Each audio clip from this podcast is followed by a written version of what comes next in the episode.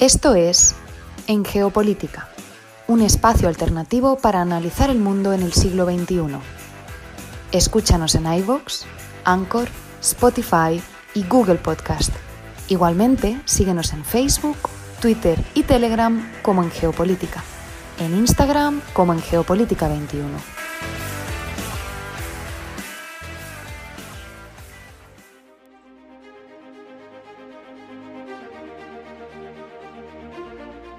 Y bueno, sean todos bienvenidos a esta mesa internacional acá en el programa de En Geopolítica, un espacio alternativo para analizar el mundo en el siglo XXI.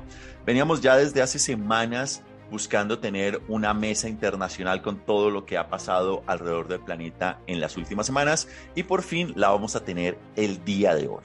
Para esta mesa internacional nos acompañan tres analistas desde diferentes geografías en América Latina, desde la ciudad de La Paz, en Bolivia, nos acompaña Javier Zárate Taborga. Desde la ciudad de Guadalajara, en México, nos acompaña Efren Osorio. Y desde la ciudad de Bogotá, en Colombia, nos acompaña Alejandro Toca.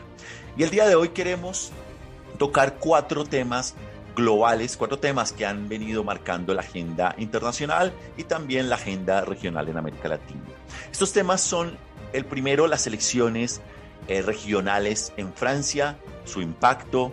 Queremos posteriormente hacer un análisis sobre la cumbre de las Américas que tuvo lugar hace poco en la ciudad de Los Ángeles. Estaremos hablando asimismo y analizando el tema de la Comisión de Investigaciones del Congreso de los Estados Unidos de los eventos que tuvo lugar el 6 de enero. Y finalizaremos hablando de las elecciones en Colombia, esta segunda vuelta que tiene lugar precisamente hoy domingo. En ese orden, arranquemos con esta mesa internacional y empecemos conectando con la ciudad de La Paz para empezar a hablar sobre el tema de las elecciones en Francia. Javier, bienvenido a esta mesa internacional y gracias por tu participación. Querido Fernando, qué gusto saludarte, al igual que a mis dos colegas eh, eh, Alejandro y Efren y a todas y todos quienes nos escuchan. Es un gusto estar nuevamente en nuestra mesa internacional.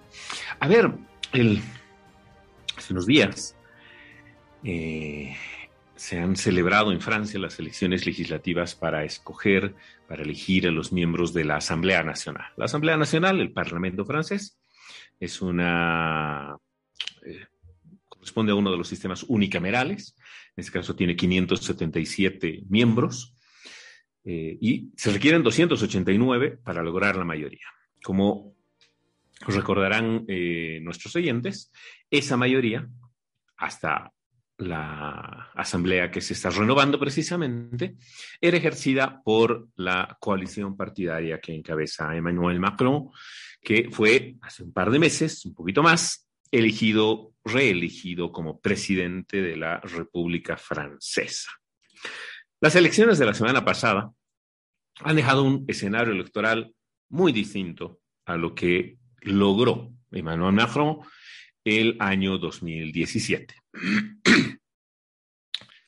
Primero que nada, una enorme abstención en eh, las elecciones, en la participación de 48 millones 600 mil aproximadamente franceses habilitados, registrados, solamente acudieron a votar un unos 23.2 millones, es decir, apenas un 47.51%, menos de la mitad de la población francesa, de los cuales solo 22.7 millones votaron eh, válidamente por algún candidato, logrando casi medio millón de votos entre nulos y blancos.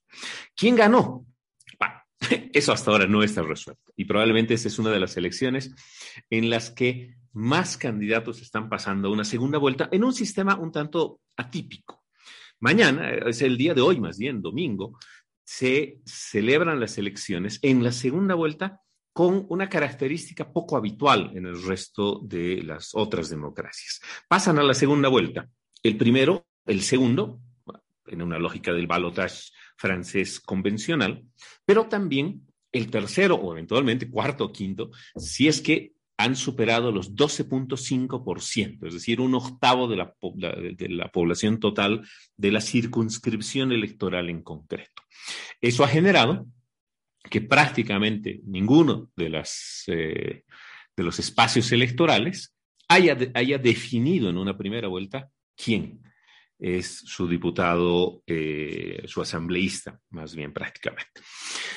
¿Cuáles fueron los resultados? Que son los que mañana se van a, decidir, que además son esenciales para este segundo mandato de Emmanuel Macron. La mayoría, una primera mayoría, equivalente a un cuarto del total de la votación, un 25.75% de los votos, los eh, obtuvo la coalición Juntos Mayoría Presidencial, la coalición vinculada a Emmanuel Macron, que la lideraba además su primera ministra, Elizabeth Bon, que necesita obtener esa primera mayoría para eh, ser eh, ratificada como primera ministra. Sin embargo, y en poniendo en riesgo la, posibilidad de Macron de mantener esa, esa mayoría y de tener a su primera ministra escogida, la segunda coalición, que es la nueva Unión Popular Ecologista y Social, la denominación, encabezada, liderada en realidad por Jean-Luc Mélenchon, que es una coalición de izquierdas, ecologistas, una cuestión bien amplia, que además ha salvado al Partido Socialista, porque se ha incluido en la coalición, obtuvo un 25.66%, es decir, décimas menos que la primera mayoría. Renovación Nacional, con Marie Le Pen, obtuvo un 18.68%, aunque se estima que va a perder en la mayor parte de las elecciones por el hecho que hay un cerco político contra la extrema derecha que ella representa.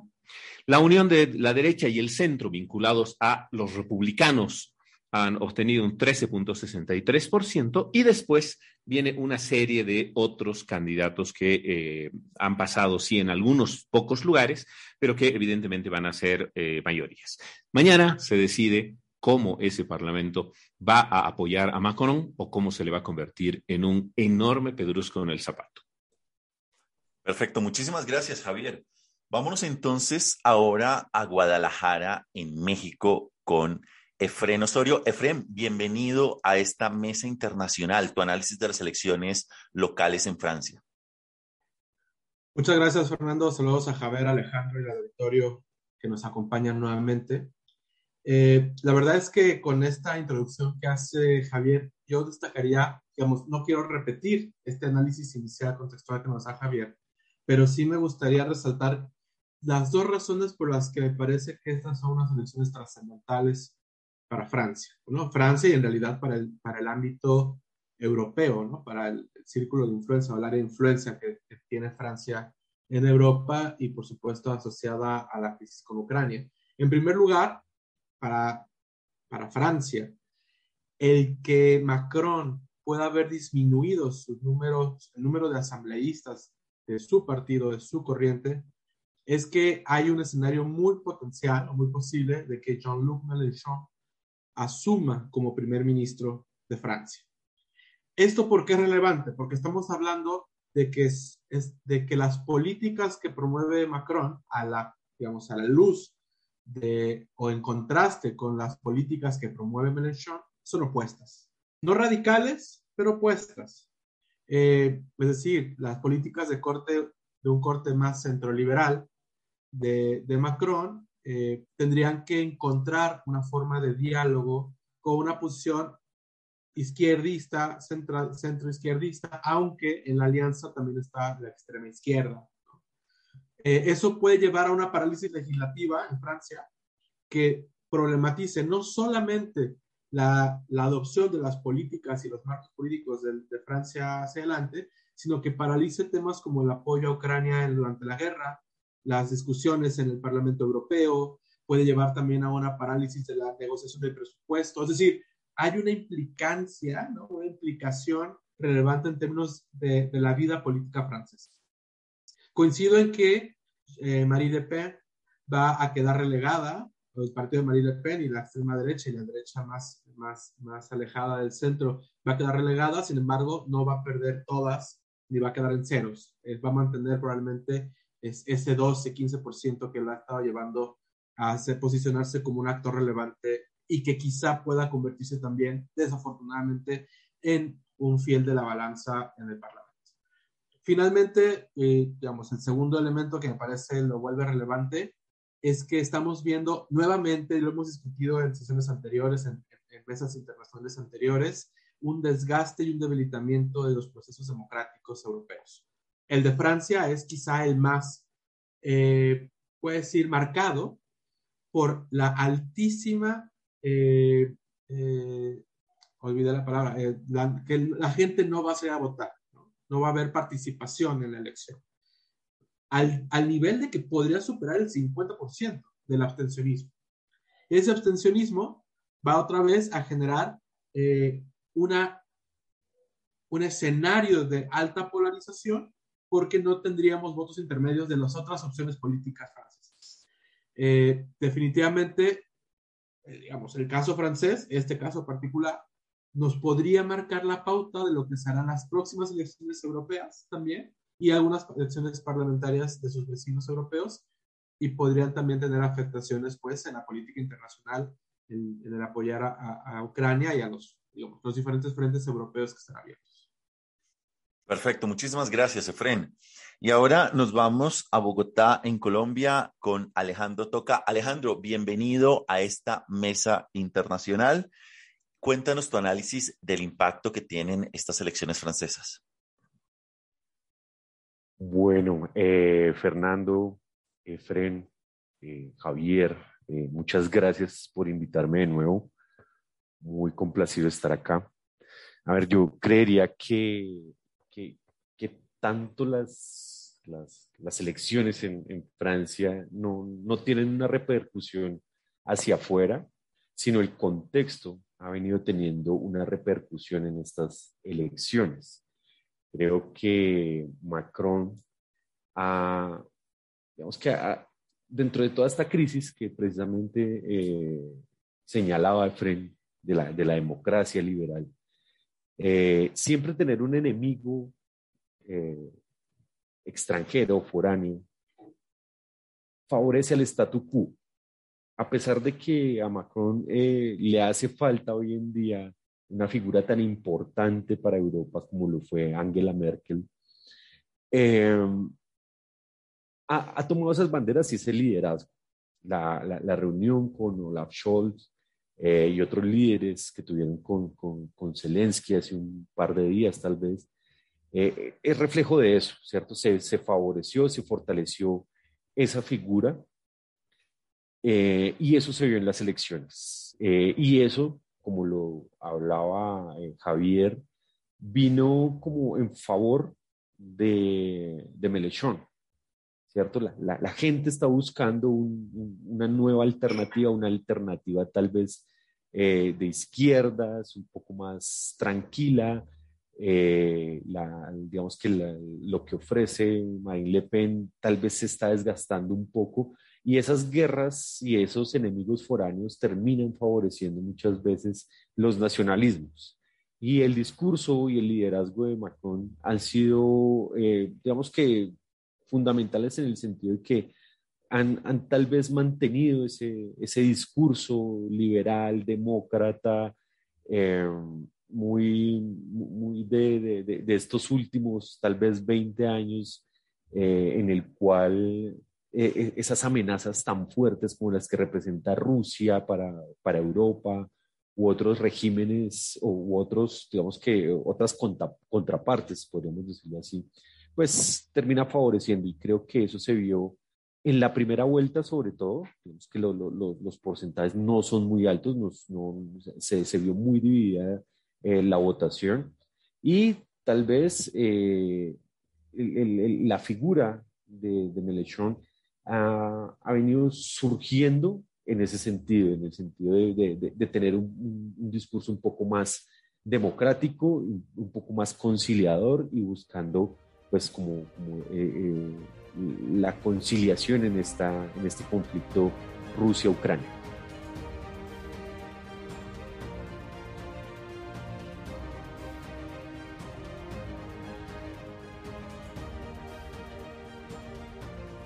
Perfecto, Alejandro, muchísimas gracias.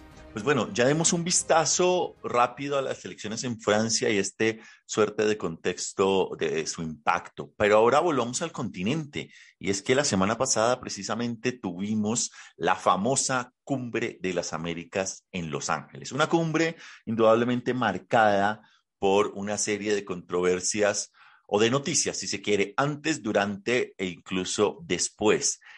Hagamos un análisis sobre esta cumbre de las Américas, cómo ha sido vista a nivel regional, incluso a nivel de cada uno de los países, el impacto que está tenido, si ha tenido alguno, y qué pasó en esa cumbre. Iniciemos contigo, Efren, hablando sobre esta cumbre de las Américas desde Guadalajara.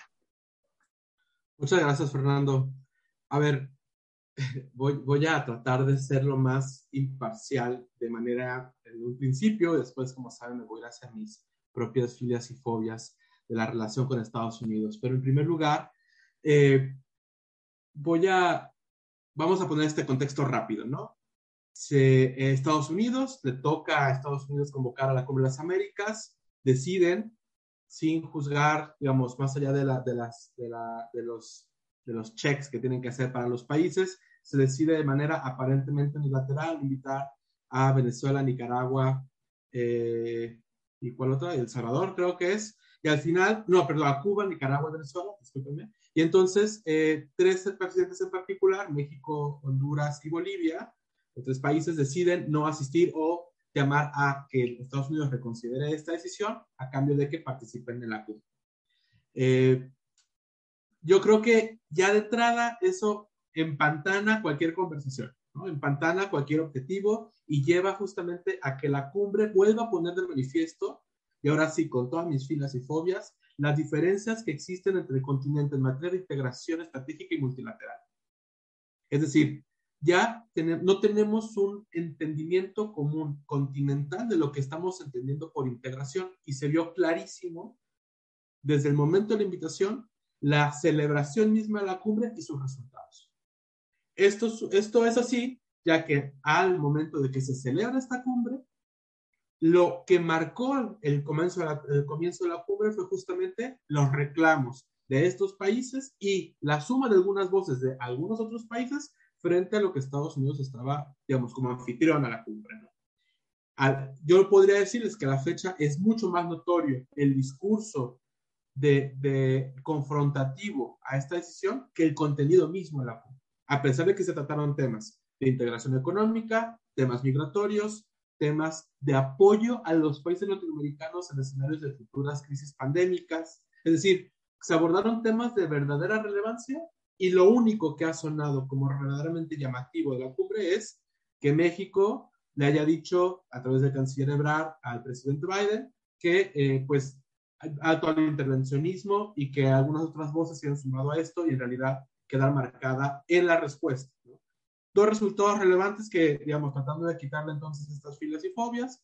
La primera es la declaración de Estados Unidos y Canadá, digamos, como, países receptores de migrantes y refugiados que incrementarían eh, las visas y, las, y, la, y los trámites, o aceptarían mayores trámites, mayor número de trámites de solicitudes de refugio y asilo, además de que volverían a aportar en cantidad de recursos que debo decir, nuevamente, es un poco parafernálico porque es el 1% de lo que dedican a la guerra contra Ucrania, ¿no? lo cual es una locura, a la atención migratoria. Y segundo, eh, que iban a justamente aportar nuevamente mayores recursos al tema del, del apoyo para el desarrollo de, Centroamérica eh, y a los temas de seguridad continental. Ah, un poco todo y nada, es decir, eh, siendo magros, los resultados son, por decirlo, pobres no me parece nada que nos vaya a cambiar la vida en el continente y en la región. Y más aún, me parece que eh, nos regresa a la discusión de la Cumbre de las Américas celebrada en Colombia, donde teníamos esta misma discusión sobre qué es democracia, o sea, qué es un régimen democrático y qué no.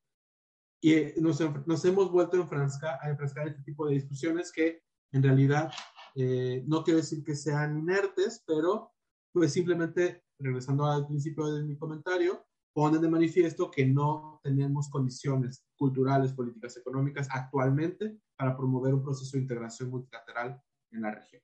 Yo con eso abriría la conversación.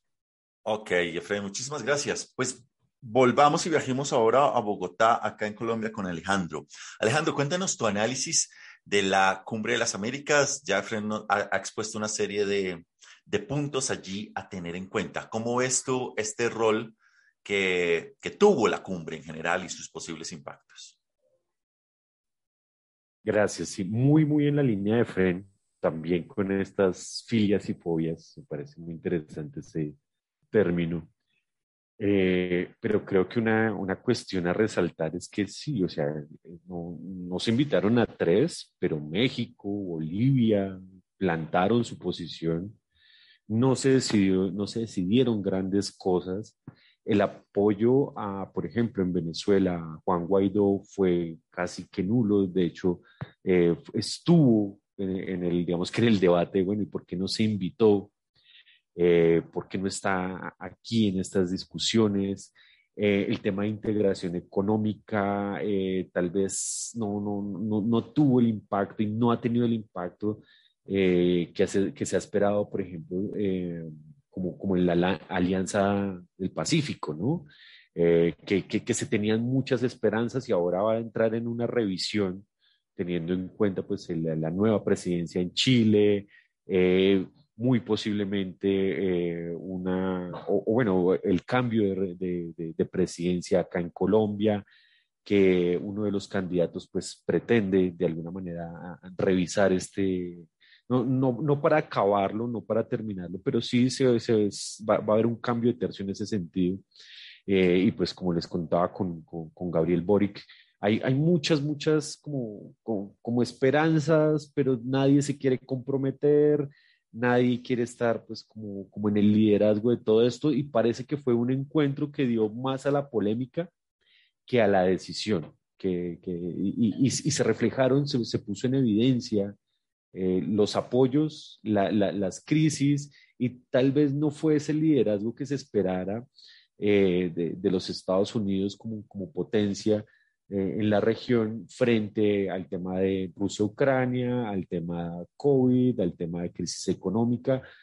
Tal vez no fue, en, en, en, mi opinión, no tuvo el impacto que pues, se esperaba y tal vez eso no, no es porque sea, eh, eh haya sido como un hito en la historia, sino que tal vez ese multilateralismo ha venido también como revisándose, como eh, una reunión más mientras estamos tratando de solucionar temas económicos, pandemia, problemas sociales, crisis internas, y es una reunión más a la cual eh, los mandatarios pues le, tienen, como diríamos en, Colombia, pereza. No, no, e, e, es un compromiso más. Entonces creo que esa es, eh, esa es mi opinión frente, frente a la cumbre de las Américas. Perfecto, muchísimas gracias. Ahora Vayamos de nuevo a los majestuosos Andes bolivianos. Javier, ¿cómo analizaste esta cumbre de las Américas? Con mucha pena, definitivamente. Yo creo que eh, como continente damos lástima, damos vergüenza. Además, claro, ahora vamos desde muy al norte hasta eh, todo el sur, ¿no? Todos. La inoperancia, la miopía de la, diplomacia estadounidense de no pensar que una cumbre que políticamente su estructuración de, de, para pretender constituirse como potencia era importante bajo la lógica de después de prácticamente las dos décadas previas haber dejado al backyard, a su patio trasero, como nos lo denominaron hace décadas, más que abandonado, lleno de las hojas que se caen de los árboles, donde acomodó toda la basura, donde, o sea, haberme olvidado de mi, de mi patio trasero, este que podía ser el inicio de una oportunidad de un reposicionamiento en una relación distinta con Latinoamérica, se cae por una decisión absurda. Porque era obvio que iban a haber varios gobiernos, estados, que iban a rechazar la absurda decisión de no invitar a tres estados latinoamericanos. Por más que, me imagino, además varios de nosotros, coincidimos con que evidentemente en esos países hay dudas graves respecto a la cuestión democrática. Y la respuesta es igual de absurda. O sea, esas cosas no se reclaman de lejos. ¿A quién le interesa que un presidente no vaya a una cumbre? Al absurdo. En este tipo de casos es donde más se necesita estar presentes y donde con más fuerza se necesita levantar la voz para reclamar precisamente esas ausencias. Y habiendo convertido lo absurdo en lo importante, se dejó de lado justamente lo que planteaba eh, Efraín y Alejandro. Esas otras cosas importantes. Eh, Europa está en guerra, la Unión Europea está actuando prácticamente en bloque, salvo de rato en rato cuando uno que otro comienza a querer arañar alguna cosita extra, pero acción en bloque, reconociendo el peligro que tienen, etcétera, etcétera. Y aquí, después de la pandemia que nos ha dejado mucho más desiguales de lo que éramos, otra vez hemos retrocedido en pobreza. Nuestras estructuras institucionales han demostrado claramente debilidad en salud y en varias otras cosas. Algo que podría haber servido como un atisbo inicial para un proceso integrador es un fracaso absoluto porque todos nos posicionamos en, unos, en unas trincheras de discusión realmente carentes de sentido. Ojalá, sabiendo que la Cumbre de las Américas no es ninguna panacea, ojalá que podamos salir de esa carencia de reflexión y que en los siguientes años, sí, en Latinoamérica, en América en realidad, podamos hablar de un, un espacio de integración real y no tan triste como el que acabamos de mostrar.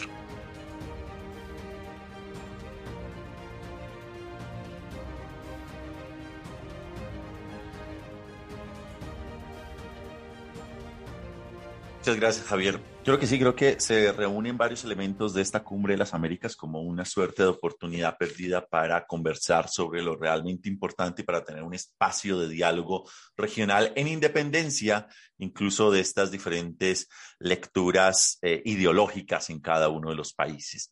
Pero sigamos en los Estados Unidos y es que hubo otra noticia también de estos días recientes que ha empezado a agitar la política norteamericana, pero que vuelve y nos trae a las, um, a las antiguas, esas especiales que estuvimos haciendo en su momento sobre dirección Pennsylvania Avenue, sobre las elecciones en los Estados Unidos, si lo recuerdan muy bien, en las cuales esta comisión de investigaciones del Congreso está investigando puntualmente los hechos ocurridos el famoso 6 de enero, cuando una turba de manifestantes se toma el um, Congreso de los Estados Unidos.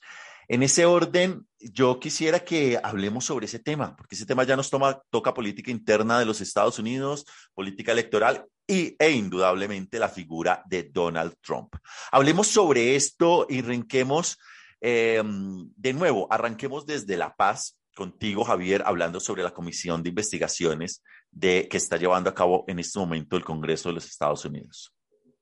Gracias, Fernando. A ver, pese a su debilidad diplomática, que de verdad cada vez le está mostrando con más gravedad eh, los Estados Unidos, aquí está mostrando institucionalidad, definitivamente. A ver, eh, Trump parecía haber sobrevivido sus cuatro años, que más bien se terminaron, aunque ciertamente Biden no ha sido la mejor solución, pero bueno, eh, cualquier cosa menos que menos que Trump, yo creo que era buena. Pero se ha activado una maquinaria que está teniendo varias manifestaciones. Primero que nada, el Congreso inicia un proceso investigativo, se llaman a centenares de personas a declarar, además incluidos gentes del entorno más cercano a Trump, Ivanka, su hija, declara ante el Congreso personeros suyos, eh, representantes demócratas, republicanos, policías, algunos de los caballeros que deciden tomar el Parlamento armados, qué sé una amplia de opiniones y las conclusiones son absolutamente claras. Una turba de gente es alentada desde la Casa Blanca para evitar el último procedimiento, que ya era una formalidad en realidad, para que días después, dos semanas después exactamente, el 20, el nuevo presidente sea, sea seleccionado. Y se asalta un parlamento. No es la primera vez que sucede en los Estados Unidos, pero sí es la primera vez que sucede respecto al Congreso de los Estados Unidos. ¿no? Sí hubieron algunos incidentes en la historia, en, algunos otros espacios políticos de los Estados Unidos, pero evidentemente ninguno de esta magnitud. Y hasta ahora las conclusiones del Congreso son lapidarias respecto a Trump sobre su posición. Ah, ¿Qué efecto tiene eso? Respecto a los trampistas, ninguno. Los trampistas son convencidos de la perfección de su líder y lo van a seguir hasta donde sea, aunque los lleve al descalabro absoluto. Pero sí muestra cómo el espacio político institucional de los Estados Unidos, que ha llegado a polarizarse tanto en los últimos años, también tiene la capacidad de demostrar en un, eh, en un proceso político eh, realidades incontrastables, cosa que pocos países en el mundo llegan a tener como institución. Y eso ya ha llegado a tener resultados interesantes en las últimas semanas y con esto termino este primera, esta, esta introducción. Se han producido en las últimas semanas varias elecciones estatales para gobernadores de varios estados. Y varios de esos, habían varios candidatos que eran apoyados abiertamente por Trump eh, y varios de esos han perdido lo cual es una muestra también de que el Partido Republicano, evidentemente, también está con un cuestionamiento interno fuerte. Reconoce que Trump es un líder fuerte, que evidentemente los hizo ganar una elección, etcétera, que, que infló al partido y que les va a ayudar además a ganar las elecciones de, medio término de ahora de noviembre, pero es un lastre. Y, y ojalá que eso permita que en las siguientes elecciones, en dos años y medio para las nacionales, para las federales, no volvamos a tener a Trump como candidato. Perfecto, muy bien. Subamos ahora y nos vamos de nuevo a Bogotá. Contigo, Alejandro, este análisis del impacto que está teniendo estas elecciones, estas elecciones, estas investigaciones eh, del Congreso frente a los eventos del 6 de enero y a la figura de Trump.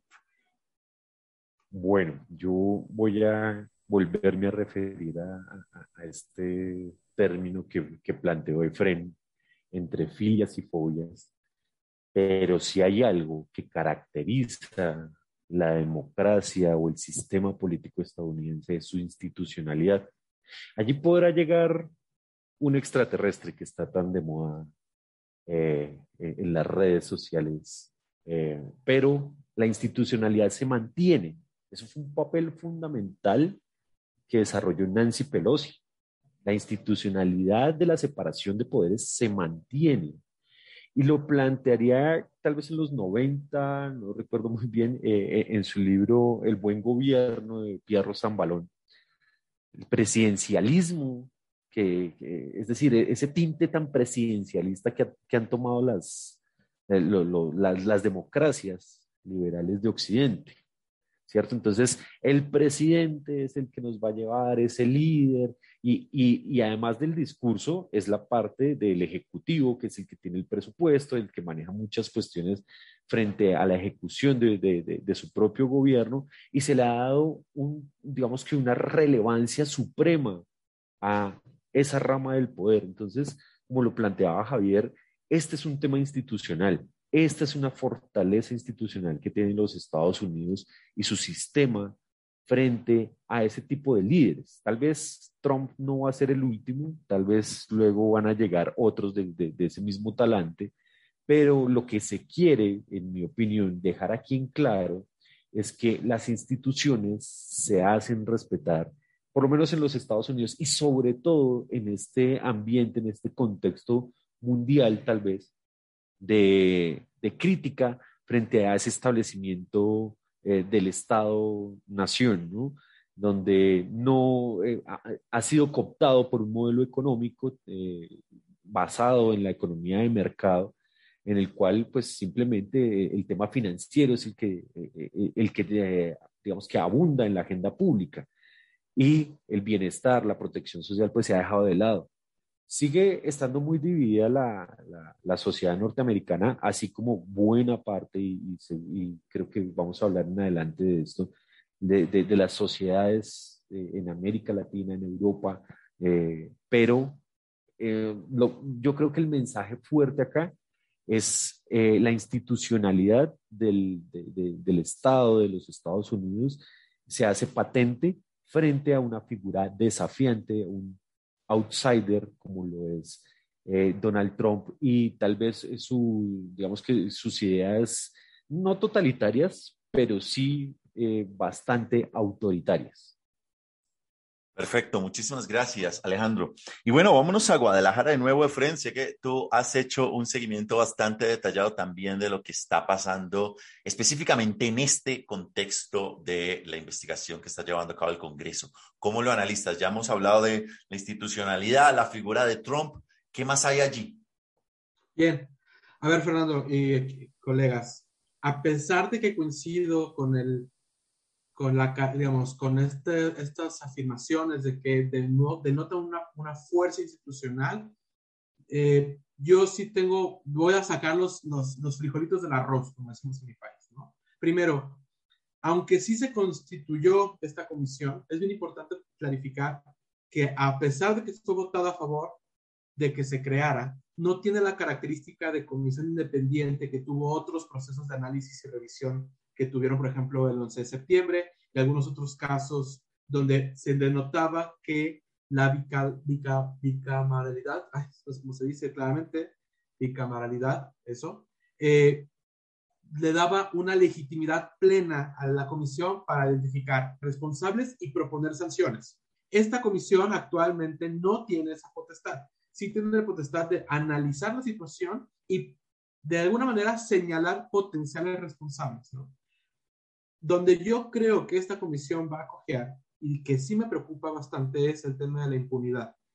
Esta comisión podría terminar siendo eh, o podría terminar únicamente generando todo este, este alboroto, ¿no? Eh, una llamarada de petate, como decimos acá también, donde lo único que va a quedar pues es un señalamiento mediático y donde la fiscalía, que es la que tiene que tomar los resultados de la comisión, no ejerza una acción administrativa, penal, económica, sancionativa o como cualquiera hacia Trump y su camarilla, ¿no? Eso es lo peor que podría suceder porque de alguna manera de existir impunidad, ¿no? Al no tener esta legitimidad cameral eh, que han tenido otras comisiones, termina únicamente en este, como se llama, señalamiento mediático. Lo que sí queda claro, digamos, lo que sí es relevante también, es que las, los hallazgos de la comisión han confirmado lo que ya sabíamos. Uno, que existía una acción consciente del presidente Trump de llamar a un alzamiento. Dos, lo llamaron directamente intento de golpe de Estado contra el gobierno norteamericano. Tres, eh, demostraron a través de, de las diferentes entrevistas que el presidente Trump estaba consciente de que había perdido las elecciones. Es decir, no solamente intentó hacer eh, presionar al vicepresidente Pence para que no eh, aceptara eh, el resultado de la elección, en la, digamos, en, la, reunión que se hace en las cámaras para, dar la conclusión de las elecciones, sino que además, de alguna manera, aceptó las intenciones de la turba de castigar incluso a Pence y, llamarlo traidor, ¿no? Al, al, movimiento trumpista. Entonces, esto, todo esto que ya medio se sabía, que teníamos conocimiento, eh, se confirma y probablemente lo que sí va a ocurrir es que un largo, digamos, un gran grupo de este, de este sector político de Trump sí vea muy afectada su carrera política, al menos, digamos, en el corto plazo. Acá entre nos, si hacemos las quinielas, yo me temo que Trump no va a ser juzgado, no va a ser sancionado y no se le van a imputar eh, ningún tipo de acciones eh, eh, sancionatorias, sancionatorias, y que inclusive con esta capacidad que tiene Trump de dar la vuelta al discurso, podría fortalecer su posición para volver a intentar contender por la presidencia en las próximas elecciones. En este sentido, creo que es un, puede ser o un muy buen precedente o un muy mal precedente. es, es, es, un, es un albur en este momento poder decir o afirmar categóricamente lo que va a pasar, pero eh, sí denota, y yo sí voy con mi feeling, mi fobia acá otra vez, yo sí creo que hay un debilitamiento importante en las instituciones políticas norteamericanas y que esta comisión es como la de Napoleón, ¿no? Pongamos una comisión para que nada pase.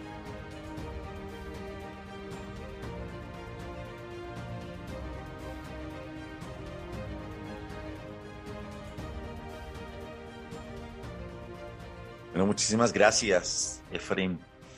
Y bueno, eh, ya nos vamos acercando poco a poco al final de esta mesa internacional. Como siempre, creo que se nos quedan muchos más, más temas y podríamos ampliarlo.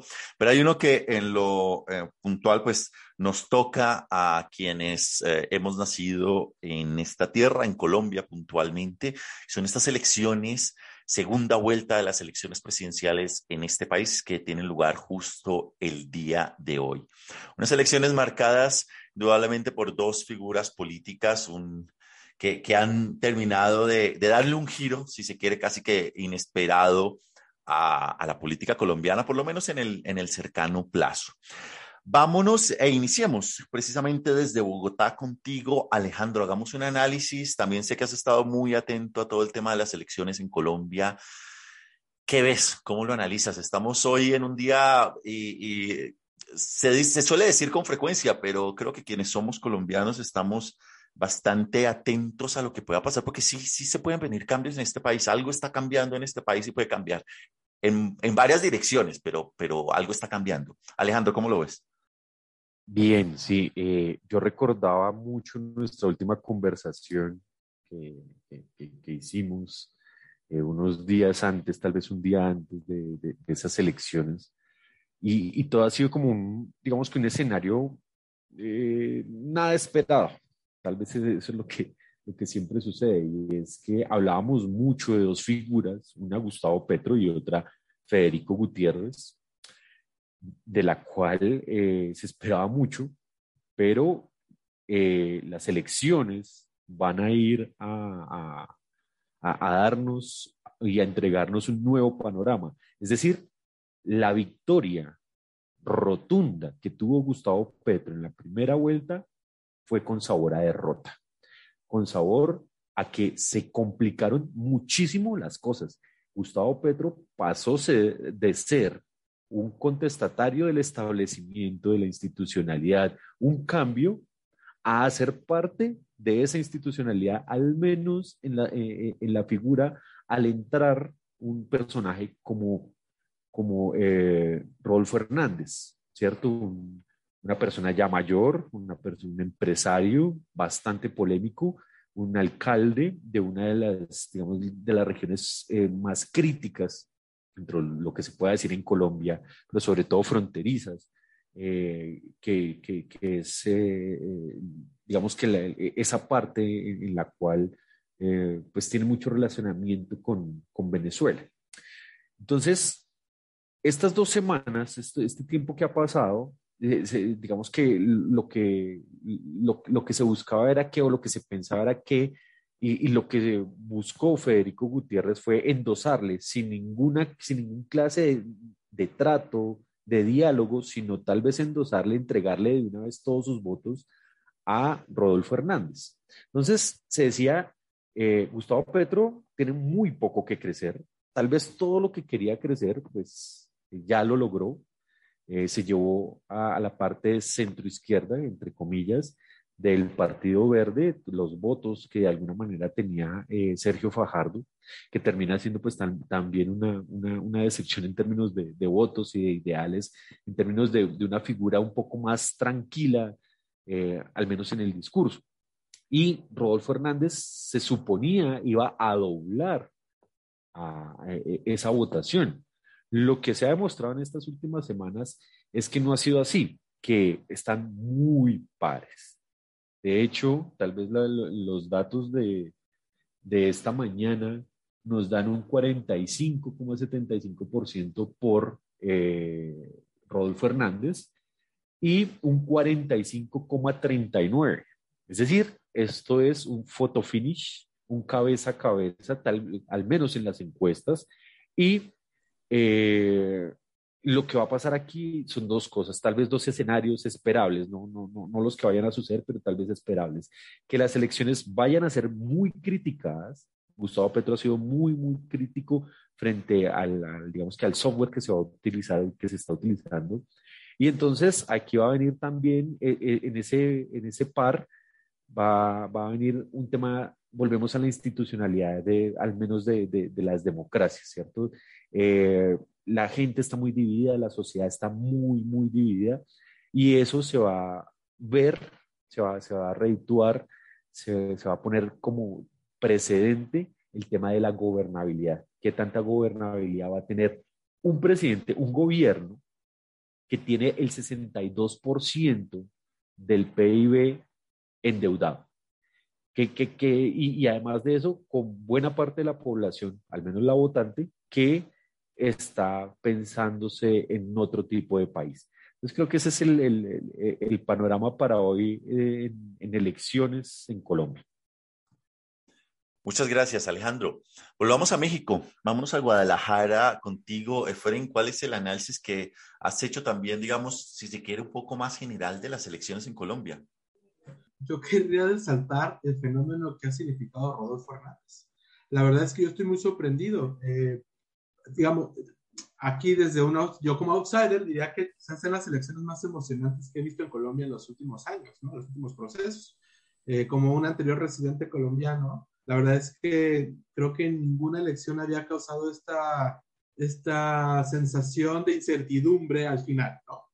Eh, también revisando las encuestas, digamos, cuatro de cinco, si no me equivoco, plantean que el, el empalme del resultado es superior al 7%, es decir, donde se unen los dos candidatos, la variación entre ambos es del 7% donde están coincidiendo, es decir, es un rango súper amplio donde eh, cualquier resultado va a generar esta impresión de eh, final de fotografía. solamente creo que una de las encuestas que revisé marcaban una tendencia a baja de Rodolfo que quedaba por debajo del 37%. Entonces, digamos, sí se, sí se siente como, como que podría tener este fenómeno, esta, esta, esta imagen de fotografía que dice Alejandro. ¿no? Por otro lado, me parece muy relevante hablar de Rodolfo como figura mediática en redes sociales qué es lo que está aparentemente generando este crecimiento que a lo mejor Petro ya no va a poder alcanzar.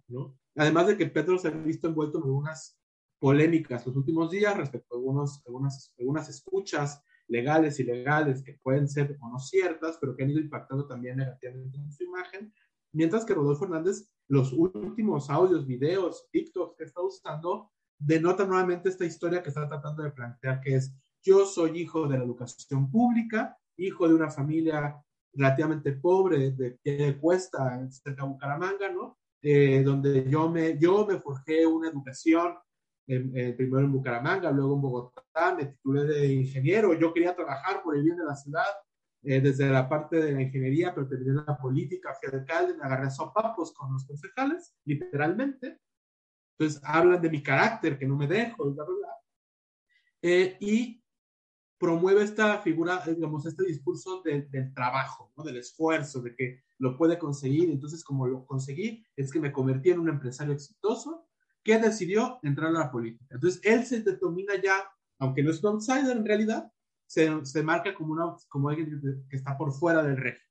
Y además, me es muy curioso cómo está importando algunos discursos populistas de la izquierda populista, ¿no? su eslogan, su, el de no mentir, no defraudar, es que es exactamente lo mismo que dice López Obrador, exactamente lo mismo que usa, usaba eh, Chávez, son, es letra por letra, es decir, no es que hay una variación, no, es exactamente la misma frase que tienen ellos, es la que está utilizando. ¿Por qué? No porque diga que sea eh, populista, sino que es efectivista. No es un discurso efectivo que complace, que llena, que atrae, que sí pareciera que va a ser efectivamente el tercero en discordia, que aparte le va a hacer la batalla a Petro y que podría, en su defecto, de perder, ser esa piedra en el zapato del gobierno de Petro y que es justamente lo que es Alejandro. Generar una sensación de ilegitimidad y de contraposición a dos políticas que son claramente opuestas y que son, eh, pues, digamos, no la quiero llamar tercera vía porque yo no lo creo, pero sí podría ser muy interesante y va a ser muy emocionante ver el resultado. Yo con eso me quedaría con eso. Ok, vamos en esta primera ronda a La Paz Javier, tú también has estado haciendo un seguimiento desde Bolivia sobre el tema electoral colombiano. Precisamente manejaste este programa conjunto que tuvimos con el podcast Difunde Podcast. ¿Cómo ves ahorita esta segunda vuelta a las elecciones presidenciales? Latinoamérica es un continente de contradicciones. Pero definitivamente Colombia probablemente es el país más contradictorio del, continente, sinceramente. Por lo menos según su historia eh, después de la guerra de los mil días. ¿no? Es, cada vez me impresiona más, definitivamente. Y aquí voy a tocar dos cuestiones. ¿no? La, el Tribunal Constitucional, la Corte Constitucional de Colombia, reconoció hace un poquito más de una década el valor del voto en blanco, al punto que si, una, si en alguna elección el voto en blanco es superior a la mayoría de los votos vinculados a, los contendores eh, en elecciones, esa elección queda sin efecto y debe volverse a realizar, pero además no con los mismos candidatos. ¿no? Es interesantísimo porque ese es el reconocimiento de la, de la voluntad popular, efectivamente. O sea, el Tribunal Constitucional dice, señores, e, este, la voz del pueblo es la voz de Dios, que se manifiesta a través del voto en determinados momentos. Frente a eso, la gente no sale a votar. ¿no? sale a decir ni siquiera o nulo o blanco, o estos, perdón, estos cabrones no me representan. No. En estas últimas elecciones, solo, y, digo solo porque me parece bajo, sale un 55%. Y cuando ya yo ya me quería roncar los pelos, es hace años, cuando eh, se rechaza el acuerdo de paz, con un menos del 13% de la votación del, padrón electoral que sale a, a, los comicios a decir que no. Y claro, tanta gente se calla y evidentemente hay un, hay un sujeto que parecía que iba a ser el rompedor de la estructura habitual del conservadurismo y el liberalismo que había acompañado la historia de Colombia en el último siglo, que era Gustavo Petro, ese monstruito de la izquierda, que en realidad, como decía Alejandro, se convierte en el representante del establishment.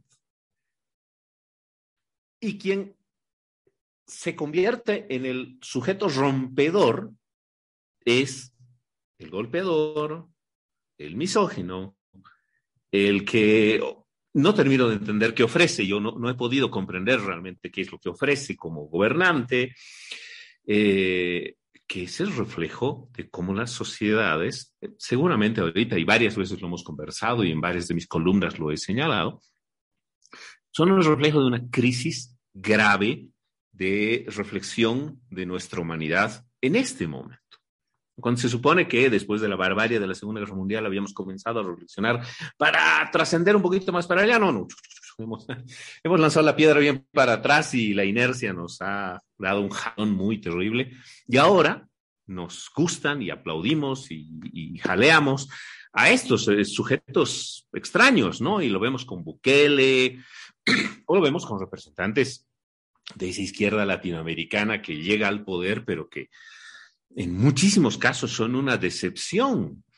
O con presidentes que definitivamente no entienden lo que es gobernar, probablemente el Castillo en el Perú es el caso más dramático, o lo que es su país, y ahí probablemente Duque es el, caso, Duque y, el, expresidente de Chile, eh, que acaba de salir, se me acaba de dar el apellido, eran probablemente los ejemplos más claros de cómo no comprender sus países, ¿no? de cómo vivir para, eh, dentro de una burbuja, eh, Piñera, gracias, de, vivir dentro de una burbuja de un pedazo de país. Pero parece que la población exige eso. Hernández ha sabido posicionarse, además una persona de edad que ha tenido una habilidad impresionante ahí, el equipo que le maneja las redes son unos genios, hay que reconocer eso, evidentemente, todo le sirve, hasta bailar con unas chicas muy lindas en un yate en Miami, le sirve inclusive eso para subir, ¿no?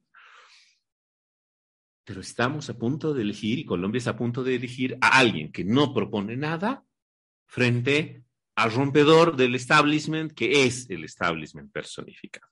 Los resultados de hoy en la tarde van a ciertamente ser graves para Colombia. Ninguno de los dos presidentes va a poder gobernar. No tienen gobernabilidad, no tienen parlamento y por lo tanto vienen años muy complejos para la República de Colombia.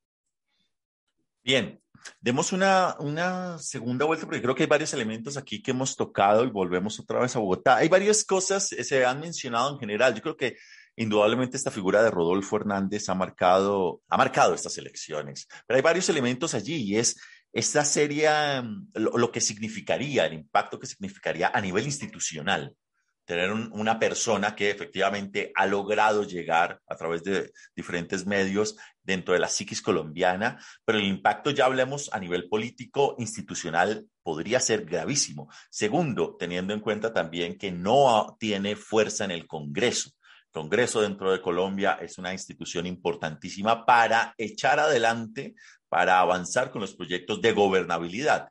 Mientras que ahí sí habría una diferencia mm, sustancial, por ejemplo, con el segundo candidato, con Gustavo Petro, que en medio de todo tendría una posibilidad de gobernabilidad un poco mayor, obviamente teniendo en cuenta que tendría que hacer alianzas como suele hacer el sistema presidencialista en Colombia dentro del Congreso que hemos tenido en los últimos años. Pero volvamos a Bogotá. Alejandro, querías hacer otra, otra, otra aportación, otro análisis de cómo están viéndose esas figuras. Sí, yo creo que eh, tal vez quiero correr con cuatro puntos fundamentales.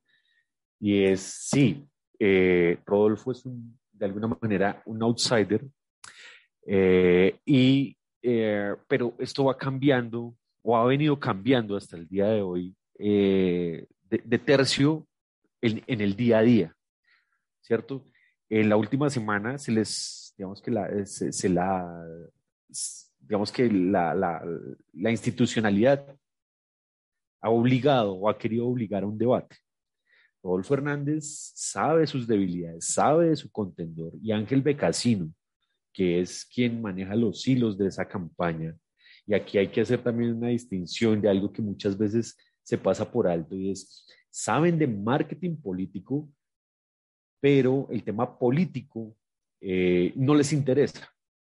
¿cierto? Un mensaje rápido, que fluye, que impacta, TikTok, bailo, canto, hago cualquier pilatuna y eso va a redituar a mí, en mi beneficio, ¿cierto? Más allá de lo que podría ser y, algo que hablamos con la comisión que investiga a Trump, que, que juega tanto para bien como para mal, ¿cierto? Que hayan obligado y que haya hecho esta, como conocemos en, Colombia, esta jugadita Rodolfo Hernández, pues le, le, juega tanto para bien como para mal. Es decir, eh, que me obliguen, yo porque tengo que ir, no quiero ir, ya saben qué es lo que yo les estoy diciendo, ese no es mi canal, no me interesa ese canal, me interesa TikTok y las redes. Y pues, ¿cómo se va a obligar a una persona a debatir? Y Ángel Becasino, él lo dice y saben que no es contendor en un debate Rodolfo Hernández frente a Gustavo Petro, que tiene una retórica bastante fuerte eh, Gustavo Petro es un, como lo conocemos, eh, un son político, un, animal político que se lo devoraría en segundos. Rodolfo Hernández saldría de sus cabales en la primera, eh, digamos que en la primera afrenta, saldría de sus cabales y diría cualquier cosa. Y saben que no se pueden, digamos que, exponer a eso. Entonces, el último comunicado frente al debate se vio a un Rodolfo cansado, dubitativo, eh, que alguien le escribió ese, eh, eh, ese comunicado, no se vio tan independiente y ustedes saben cómo habla Rodolfo y Rodolfo habla manoteando, señalando. En este caso se vio nervioso, se vio cansado y eso tal vez no, no, no, no vaya a redituar mucho en, en, su, en su votación, pero se notó y esto hace parte de toda esta mediatización de, de, de, lo que vivimos hoy en día en términos de debate político. Y por último, sí, de acuerdo con Javier, eh, no van a tener mucho margen de, digamos que de acción, a pesar de que eh, las, digamos que los pronósticos de crecimiento son del 6, casi el 7% en algún, eh, eh, en algún escenario muy, muy positivo. Pero es eso, se, se va a debatir entre toda la deuda que hay y un crecimiento económico. Tal vez quería señalar eso. Muchas gracias. Perfecto, muchísimas gracias. Ya estamos cerrando, pero démonos un minuto muy, muy, muy corto y puntual para cerrar ideas. Cerremos, eh, vamos, vamos a México y cerramos desde La Paz. Efraín. De acuerdo, muchas gracias. Voy a tratar de ser súper breve aquí. Eh, y más, más por la preocupación que me genera la suplantación de la política que pueda llevar a cabo esta figura de ganar las elecciones. ¿no? Y, y cuando hablo de suplantar la política, es de que sus digamos, su, su, propuesta política, como ya lo mencionaba Javier momento, pues no es, es parecía inexistente. Al ganar la elección tendría que suplantar mensajes sencillos y de todos lados. Tendría que decir, ah, vamos a promover esta política en este, en este ámbito, vamos a promover esta política en el género, esta política en la industria, en la economía, sin ningún tipo de conexión o asociación técnica, temática, ¿no? Entonces, pues vamos a terminar con eh, promoviendo una política para los migrantes que pueda ser populista, pero no alejada de los derechos humanos. Podemos tener una política hacia las mujeres solo por buscar ser afable, pero no porque responda a las demandas efectivamente de los grupos feministas. Podemos tener una política económica que pueda terminar de hundir el precio colombiano por malas decisiones asociadas a la inflación, que a lo mejor no, que no tenga control. Es decir, ese es el tipo de problemática que le veo más allá de la gobernabilidad, sino que pueda llevar efectivamente a errores de política pública. Digamos, yo ahí cortaría mi intervención muchas gracias. Cerremos desde la ciudad de La Paz. Javier. Hernández, si gana, va a ser mm, probablemente el mayor fracaso de Colombia en su espacio político actual y probablemente una de las enseñanzas que este continente y gran parte del mundo debería aprender. Marketing político no es política. La política se tiene que reivindicar. La política es la de las letras mayúsculas. La política es la que resuelve la vida a la gente. No es. Petro, si gana, no podrá gobernar tampoco, tampoco tiene el Parlamento. Grave crisis que se enfrenta. Gracias, Fernando.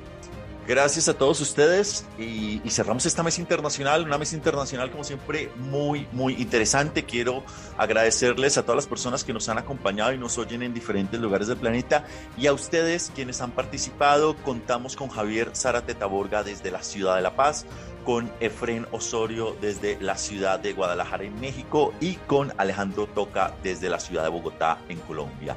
Muchísimas gracias, muchísimas gracias a todos los que nos han escuchado y nos encontramos en una próxima mesa internacional. Hasta luego, gracias. Muchas gracias. hasta, hasta pronto.